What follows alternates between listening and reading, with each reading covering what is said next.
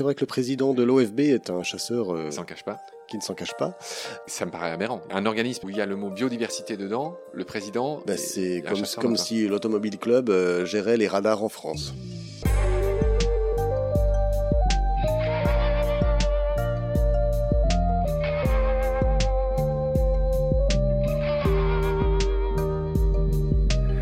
Gilles Moine est spécialiste du lynx. C'est le créateur et directeur du centre Athénas, qu'il a fondé en 1987 dans le Jura.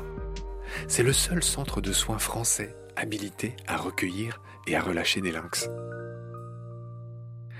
Le lynx boréal est donc implanté sur la façade est de la France, avec un noyau dur dans le Jura, qui nous vient des animaux réintroduits en Suisse dans les années 70 à partir de leur grosse zone de peuplement européenne, les Carpates, où on en compte encore à peu près 2500. Mais à l'échelle européenne, les populations de lynx sont très fragmentées et restent donc très vulnérables. Il est donc nécessaire de favoriser des échanges d'individus entre chacun des noyaux de peuplement, les Vosges, le Palatinat en Allemagne, le Jura en France et en Suisse, les Alpes occidentales, les Alpes orientales et les Balkans. Et tout ça afin d'optimiser la variabilité génétique de leur population et donc leur survie à long terme. Pour cela, il est nécessaire de créer des passages à faune efficaces au-dessus des voies de communication les plus problématiques, les autoroutes notamment. En France, cela devient crucial par exemple au niveau de l'autoroute A4, au col de Saverne dans le Bas-Rhin, qui relie les Vosges du Nord et les Vosges moyennes. C'est d'ailleurs tout l'enjeu du PNA, du Plan national d'action qui vient d'être lancé par le gouvernement. Un plan étalé de 2022 à 2026, qui vise à préserver les populations de lynx, mais aussi à le permettre et à le faire admettre dans le tissu socioculturel local. Ce PNA de la vie unanime des associations de protection de la nature démarre de manière surprenante. Le pilotage des actions a en effet été confié à la FNC, la Fédération nationale de la chasse, au détriment des associations de terrain comme Athénas, qui a pourtant sauvé tant de lynx, alors que c'est pourtant le cas pour d'autres PNA comme celui qui concerne la loutre, par exemple. Comme a dit Gilles dans nos épisodes, c'est un peu comme si on confiait la gestion des radars à l'Automobile Club de France. La plupart des informations que j'ai citées dans cette introduction sont détaillées sur le site de l'association Ferrus, que je vous invite à consulter, mais aussi sur ceux de l'ASPAS de Madeleine Rubin, qui passera bientôt dans BSG et que je salue au passage, et de la SFEPM, deux autres grandes associations de la protection de la vie sauvage. Ferrus, du latin qui est sauvage, est une association née en 2003 qui travaille à la préservation des populations de loups, d'ours et de lynx. Ce qui ne va pas sans difficulté et ce qui suscite de nombreux débats, notamment avec les éleveurs et les bergers. Je renvoie aux épisodes loups avec Jean-Michel Bertrand, qui commençait à expliquer les enjeux de manière objective, raisonnée, raisonnable et dépassionnée. Pour l'heure, retour sur la piste du lynx, le difficile partage de la forêt, chapitre 5. C'est parti. Salut Gilles. Salut Marc. Aujourd'hui, on va parler de ce qui impacte le retour du lynx en France. Alors, euh, sans aucun suspense, ben, c'est le braconnage et la chasse. Puis, on terminera par une page, on va dire, culturelle sur euh, cette fameuse expression, les yeux de lynx. Je l'aurais gardé jusqu'à la fin, celle-là, et je sais que tu as des billes là-dessus aussi. Et on parlera aussi de deux, trois autres aspects. Voilà. Il y a toujours euh, ta femme, euh, Laurane, qui est à côté de nous, qui s'occupe de ce centre Athénas dans le Jura avec toi. Ça me fait plaisir de la saluer. Vous bossez ensemble. Bien sûr, tous les jours. Voilà, on va enchaîner sur ce qu'on a dit. Il y a à peu près 150 lynx en Suisse actuellement, chez nos voisins suisses. Il y en a autant en France, tu nous l'as dit dans les épisodes précédents. Et je suis tombé sur une étude qui euh, racontait que, en gros, un lynx, ça mange un chevreuil par semaine pour faire simple et schématique. Jusque-là, euh, on est d'accord? Oui, on est d'accord. C'est encore qu'il faut bien s'entendre sur le fait que c'est un maximum. Tu fais bien de le préciser. Donc ça, c'est un maximum, mais ça, ça tombe bien pour euh, les besoins de la Mhm. démonstration. C'est un maximum, tu fais Oui. bien de le dire. Et donc en Suisse, on estime, les, ceux qui nous écoutent feront le calcul, que les lynx prélèvent 8000 chevreuils par an. Pour mettre ça en perspective, la chasse en prélève 40 000, c'est-à-dire, si je calcule bien, 5 fois plus, et les accidents de la circulation tuent 9000 chevreuils par an. dans cette même période. Oui. Voilà. Donc les lynx, euh, 8000 chevreuils, la chasse, 5 fois plus, 40 000, et à peu près autant sont tués par les accidents de la circulation. Donc, euh, cette situation étant connue, j'aimerais que tu racontes ce qui se passe. Effectivement, les lynx sont assez peu victimes de maladies. Bon, il y en a qui meurent pour différentes raisons, mais les trois quarts des morts euh, des lynx, euh, que ce soit en France ou en Suisse, j'imagine, sont dus à la chasse ou au braconnage. J'aimerais que tu nous détailles ce qui se passe. Alors, euh, à la chasse, au braconnage et au à la circulation Oui. routière également quand même. Dans quelle proportion? C'est dans des proportions à peu près égales d'après les informations dont on dispose, parce qu'en fait, euh, malheureusement, ce qui caractérise le braconnage, c'est qu'il est cryptique. Et les braconniers ne, ne font pas ça pour vendre des dépouilles, des pots ou avoir des trophées. Ensuite, ils cachent les cadavres. Et malheureusement, les seules affaires qui ont pu être judiciarisées, c'est sur des témoignages. Et c'est pour cette raison que notre principale action vise à briser l'omerta, parce qu'en fait, dans le milieu de la chasse, il y a un- une véritable omerta sur le braconnage, un esprit de corps, en fait, même si certains désapprouvent ces actes, ils ne veulent pas se résoudre à les dénoncer. Et c'est ça qui est regrettable. Alors pour euh, en revenir sur le- les ratios de prélèvement, etc., déjà 8000 chevreuils, je trouve que c'est une hypothèse très haute pour 150 lynx, c'est vraiment le, maximum. Moi j'avais fait un petit calcul de tête, j'étais plutôt à 7500 pour 50 chevreuils par an. C'est toi l'expert. Et donc, euh, nous, ce qu'on a pu constater, c'est qu'on était à, pour des individus adultes, à 40-50 chevreuils par an maximum. Mais qu'est-ce qu'on en a à faire des chevreuils Il y en a plein partout des chevreuils. Donc Oui. pourquoi on reproche aux lynx de prélever des chevreuils C'est un problème purement culturel, c'est la non-acceptation d'un concurrent sur, Incroyable. sur le même territoire. C'est vraiment un problème purement culturel. Et on devrait même être content que les lynx régulent euh, les chevreuils. Mais complètement. Ils ont plus de grands prédateurs. On arrive à un tel paradoxe que maintenant, les arrêtés fourchettes, ça veut dire la, la fourchette de prélèvement autorisée pour les, les ongulés, augmente chaque année dans les départements euh, concernés, Jura, Doubs, etc. Les plans de chasse ne sont pas réalisés. Malgré tout, des chasseurs euh, en veulent au lynx de consommer des chevreuils. Incroyable. Et de- alors que dans le même temps, les pratiques de chasse ont évolué de telle manière que la majorité des chasseurs ne vont chasser que du sanglier. Pourquoi? Pourquoi? Parce que le sanglier est surabondant suite aux pratiques d'agrénage. Donc euh, en fait, il se reproduit parce qu'il est nourri de façon quasi industrielle au maïs dans les bois. Si vous vous promenez dans les forêts de Franche-Comté, vous verrez des chemins gravillonnés au maïs. C'est la pratique de l'agrénage qui fait que le Mais sanglier... pourquoi ils arrêtent pas ces conneries, les chasseurs? Parce que le fait d'avoir des adhérents qui chassent le sanglier et qui viennent parfois d'autres départements ou même de métropoles, c'est extrêmement rémunérateur pour les associations communales de chasse agréées, dites ACCA. Donc les mecs, ils se croient chez eux. Ils... Mais en fait, c'est une, une activité très rémunératrice. Donc Ouais. c'est pour cette raison que ça perdure.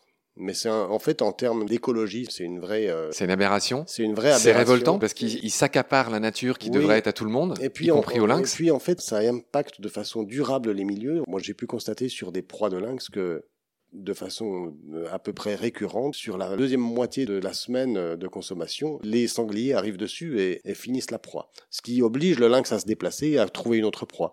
C'est-à-dire qu'ils ont à la fois un impact sur le milieu en dégradant le milieu par euh, leur surabondance. On a maintenant des quantités de sangliers vraiment faramineuses dans des zones où ils n'étaient pas présents auparavant, y compris dans les alpages, ce qui est assez... Tu vas pas me réconcilier avec sur- chasseurs. assez Gilles.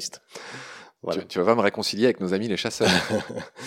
Alors donc, euh, en fait, on a, un, pour, euh, pour euh, résumer, un prélèvement de chasse hein, euh, qui est de l'ordre, euh, par exemple dans le département du Jura, de, qui est de l'ordre de 6000 chevreuils par an. Par, par an. Et euh, dans le même temps, on a à peu près 40 lynx adultes qui vont donc consommer, grosso modo, bon an, mal an, 2000 chevreuils. Donc on a un prélèvement du lynx qui est trois fois moins important que celui de la chasse. On a également le résultat des collisions routières sur les chevreuils qui est maintenant moins connu parce que ce n'est plus soumis à déclaration puisque les gens pour se dédommager des dommages sur la voiture peuvent conserver le chevreuil pour le consommer. C'est une évolution réglementaire. Donc de ce fait, il y a un moins bon suivi du nombre de collisions routières impliquant des chevreuils. Enfin tout ça pour dire que malgré toutes ces mortalités cumulées, les populations de chevreuils se portent toujours bien. D'accord. Donc où est le problème? Ben, euh, je, je t'avoue que je suis un peu désespéré. Je, crois, je crois que c'est clair et net, mais mais il y a que les chasseurs qui veulent pas piger, quoi. Et surtout, mais ce qui m'énerve en fait, c'est qu'ils s'accaparent quelque chose qui est un bien commun, Voilà. qui Euh, le détériore, qui s'arroge le droit de le réguler, de je ne sais quoi. Enfin bon, ça c'est un autre débat. On va essayer de rester calme dans cette émission, mais euh, mais je trouve ça euh, vraiment, c'est du crevardisme et du sans-gêne incroyable. Donc alors on- sur le lynx, effectivement, on a des problèmes de braconnage. On a déjà lancé l'alerte depuis de nombreuses années. On nous accusait d'être des des ayatollahs, bobos de gauche. des ayatollahs, des extrémistes, des menteurs, des enfin des affabulateurs, des mythomanes. Et quand on a commencé à sortir des cadavres sur dénonciation, sur signalement, parce que maintenant les gens commencent à oser parler. Ils sont un petit peu outrés par les Pratiques. les, les pratiques, les abus euh, qui sont constatés tous les jours et le favoritisme aussi dont témoignent les pouvoirs publics à l'égard des chasseurs. Euh, on a pu le constater avec les dérogations au confinement euh, pour les chasseurs euh, au cours de l'année passée, qui étaient purement scandaleuses. Donc, et c'est précisément pendant le premier confinement qu'a eu lieu le premier braconnage de lynx de l'année 2020. Une femelle qui a été euh, Tirée. Par balle et donc qui a été balancée dans un ravin et qui nous a été signalée. L'enquête n'a toujours pas abouti. En 2020 également. euh, Parce qu'on l'a jamais dit dans nos épisodes, euh, Gilles, mais le lynx est évidemment protégé. Bien en sûr, c'est une espèce un protégée par la réglementation nationale. Elle est- il est protégé par la Convention de Berne. La France a des obligations de conservation en la matière, c'est-à-dire qu'elle doit mettre en chantier les conditions permettant le maintien et l'expansion de la population du lynx. Ça, c'est une de ses obligations communautaires. C'est pour cette raison qu'elle met en place le PNA, euh, avec un peu de frilosité, mais C'est quoi le PNA le plan national d'action euh, pour le lynx. Donc avec pour nous euh, des, des mesures un petit peu insuffisantes et des concessions importantes faites euh, au monde de la chasse, mais peu importe, l'essentiel est d'avancer. En tout cas, le lynx est protégé, c'est une évidence, mais malgré tout, on- ce qu'il en ressort bah, à travers les cas de braconnage avérés, à travers tout ce à quoi on est côtoyé comme bruit, euh, retour du milieu rural, on se rend compte qu'il y a vraiment un défaut d'acceptation, et ce manque d'acceptation dans les milieux synégétiques, il est directement lié à une montée en pression qui a été euh, orchestrée par les instances synégétiques locales qui, depuis 20 ans, 20, 20 30 ans même maintenant, promettent qu'un jour, la régulation, le plan de chasse au lynx sera instauré, ce qui fait que des esprits un peu faibles ou impatients ben, anticipent euh, cette échéance qui, on l'espère, ne verra jamais le jour. C'est-à-dire que les chasseurs réclament le droit d'éradiquer le lynx. Bien sûr, bien mais sûr. au nom de quoi? Au nom de... Que c'est une concurrence pour eux? Oui, et puis au nom du fait qu'ils sont euh, les premiers écologistes de France et doivent gérer toute la faune. Bon. Je voudrais que tu nous expliques si le lynx est un danger pour les éleveurs, notamment pour le mouton. Est-ce qu'il y a déjà eu de cas d'attaque? Parce que, enfin, mis à part cette concurrence, j'essaie de comprendre, j'essaie de trouver des raisons pourquoi des gens qui se prétendent premiers écologistes de France voudraient éradiquer le lynx. Euh, et je me dis, alors est-ce que le lynx peut-être il est dangereux pour les troupeaux, Alors, le il mouton? est- Il est dangereux pour les troupeaux dans une certaine mesure, c'est-à-dire qu'il faut complètement relativiser. Lorsque ça arrive sur une exploitation, c'est toujours euh, bon, euh, Ennuyeux. ennuyeux, euh, perturbant pour l'éleveur, etc. Est-ce que l'éleveur est dédommagé? L'éleveur est dédommagé. Il y a également un accompagnement à la fois technique euh, et financier dans la mise en place de mesures de prévention, parce qu'en fait, c'est quand même par là qu'il faut commencer, la prévention. hein. Euh, Si vous ne fermez pas un poulailler, un renard viendra s'y repaître de poules. C'est la même chose pour les moutons. Cela dit, les éleveurs sont bien indemnisés, mais ça ne représente que environ maximum 150 moutons par an sur l'ensemble du territoire national Tu parles du lynx ou Du cumulé loup-ours du lynx. C'est beaucoup moins que l'ours et le loup. C'est beaucoup moins.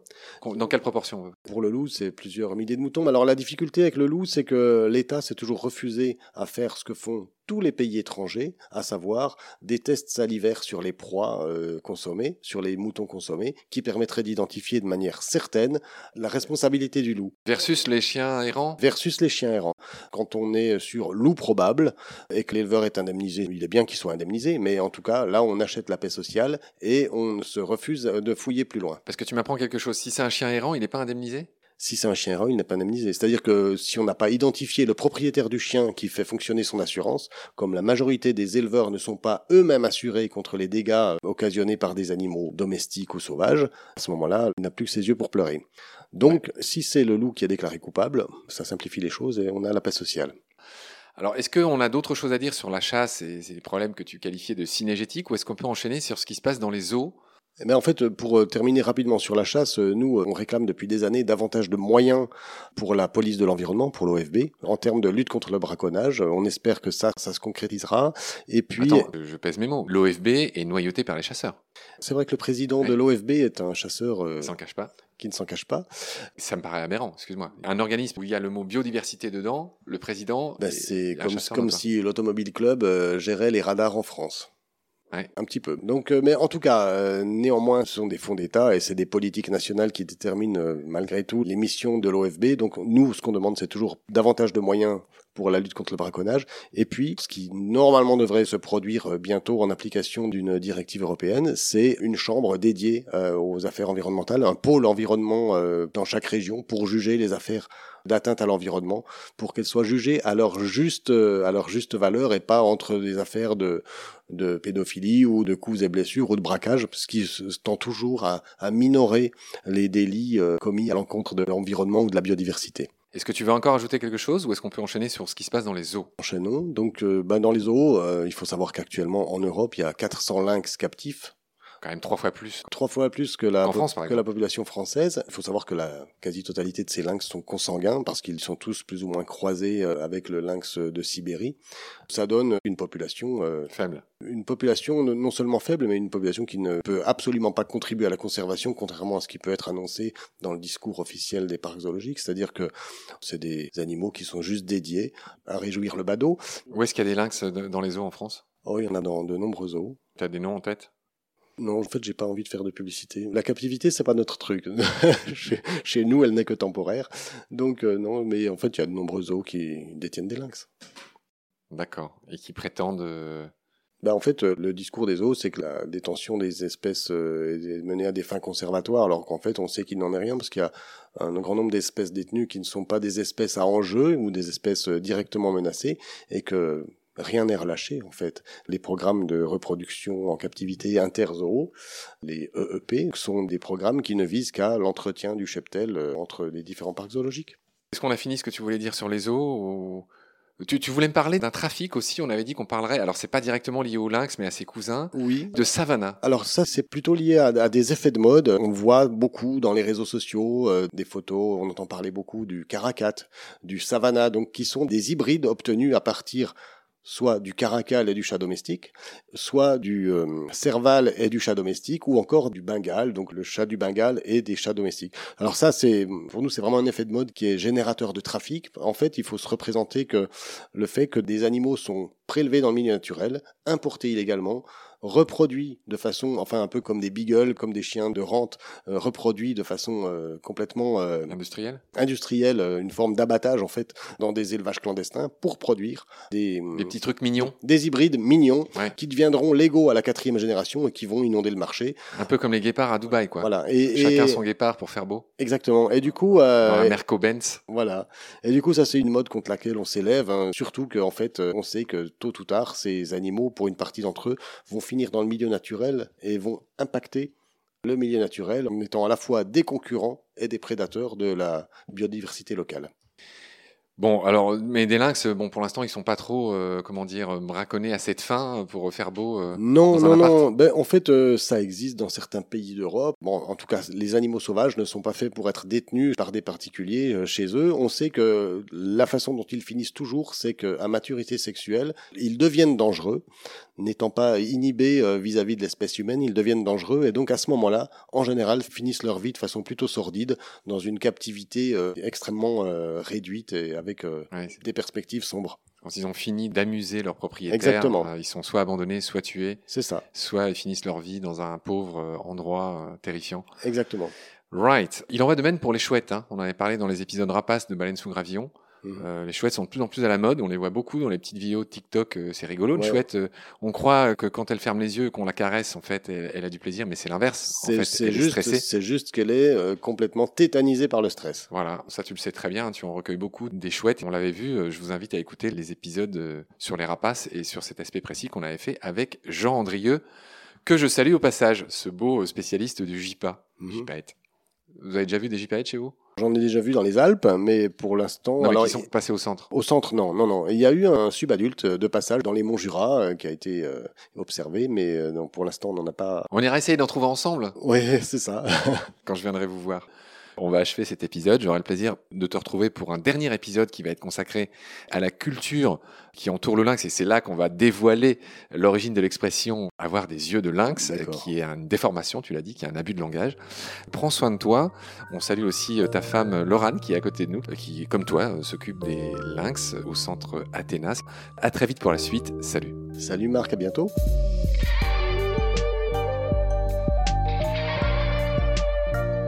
C'est la fin de cet épisode. Merci de l'avoir suivi. Baleine sous gravillon a la chance d'avoir un premier partenaire, Derven, une entreprise de génie écologique qui partage nos valeurs, celle du respect du vivant. Mais pour continuer, nous avons aussi besoin de votre soutien, qui consiste à s'abonner, à partager le lien de nos podcasts et ou à faire un don sur Helloasso. Grand merci par avance. Je remercie tous mes équipiers pour leur aide précieuse et je vous retrouve bientôt pour de nouveaux épisodes. D'ici là, prenez soin de vous et de ce qu'il y a autour de vous. Merci, à bientôt.